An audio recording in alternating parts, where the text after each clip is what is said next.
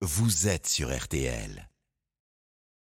RTL Matin, Science vous. Il nous rend la science accessible, il nous explique les choses, c'est précieux. C'est Mac Lesguy le dimanche sur RTL. Bonjour Mac. Bonjour Stéphane. Ce matin, on parle de ce dôme de chaleur et de ses conséquences sur l'agriculture. Dites-nous, il y a de quoi s'inquiéter. hein. Oui Stéphane, alors je ne reviens pas sur cette vague de chaleur qui a commencé il y a 40 jours avec des températures de 15 à 20 degrés au-dessus des normales saisonnières, vous le savez. Je voudrais en effet vous parler de ses conséquences sur l'agriculture en prenant l'exemple de notre production emblématique, le blé. D'accord, mais juste avant, j'ai quand même une question. Est-ce que cette vague de chaleur est provoquée par le fameux réchauffement climatique? Alors très bonne question Stéphane et je vais y répondre avec précision.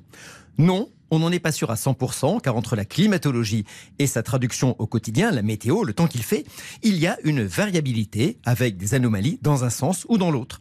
Mais oui, cette vague de chaleur est en parfaite cohérence avec ce que prédisent les modèles des climatologues. Des vagues de chaleur, des canicules de plus en plus fréquentes, longues et intenses sous nos climats tempérés. Donc ce qu'on peut dire, c'est qu'il est extrêmement probable que cette vague de chaleur inhabituelle soit une conséquence du réchauffement planétaire, ce qui veut dire malheureusement qu'elle en annonce d'autres dans les années à venir. Et ça, c'est pas bon pour le blé, euh, Mac, car les plantes, quand il y a du soleil, ça pousse. Alors c'est tout à fait vrai. À l'inverse, s'il faisait très froid en ce mois de mai avec un temps couvert, le blé ne pousserait pas bien non plus. Mais une plante, c'est comme nous. Elle aime la chaleur, mais pas trop. Et puis elle a besoin d'eau, surtout en ce moment.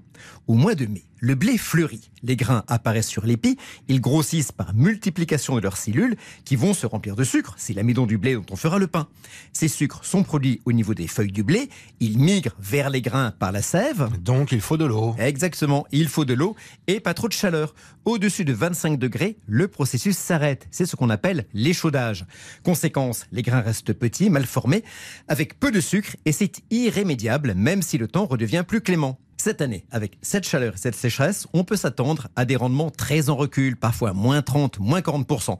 D'ailleurs, ça ne concerne pas que nous, mais toute l'Europe de l'Ouest où l'on produit du blé, de l'Espagne à la Pologne. Et évidemment, beaucoup d'autres cultures vont être impactées. Alors ça, c'est inquiétant, mais on peut se dire que c'est une année exceptionnellement mauvaise et qu'on se rattrapera les années suivantes. Ah, Et malheureusement, c'est difficile d'être optimiste. Après une progression régulière des rendements de blé depuis les années 50, avec l'amélioration des variétés et des techniques de culture, on observe un vrai coup d'arrêt depuis les années 2000 à cause de ces conditions climatiques défavorables, manque d'eau et vagues de chaleur printanières. Si on ne fait rien dans les années à venir, on peut craindre non seulement que les rendements ne continuent à stagner, mais pire qu'ils se mettent à baisser. On peut faire quelque chose, Mac, arroser par exemple? Alors, on arrose déjà, on irrigue une bonne part du blé produit en France, mais si la sécheresse se prolonge dans certaines régions, il va se poser des problèmes de ressources en eau. L'idéal, ce serait d'obtenir de nouvelles variétés plus adaptées au manque d'eau et à l'échaudage. Et ça, c'est le rôle de la recherche.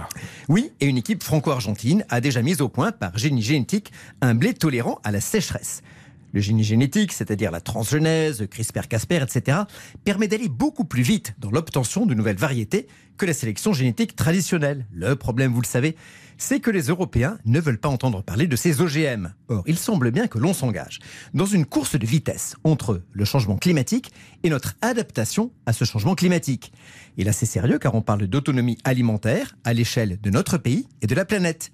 Il faut que les scientifiques et surtout les pouvoirs publics se réveillent avant qu'on ne se retrouve avec une agriculture qui n'aura plus les moyens de nourrir tout le monde. Et il y a un vrai risque. Bon dimanche quand même. Bon dimanche quand même, Mac Lesguy qui nous explique les choses. Bien sûr, c'est précieux. On réécoute tranquillement sur notre site rtl.fr.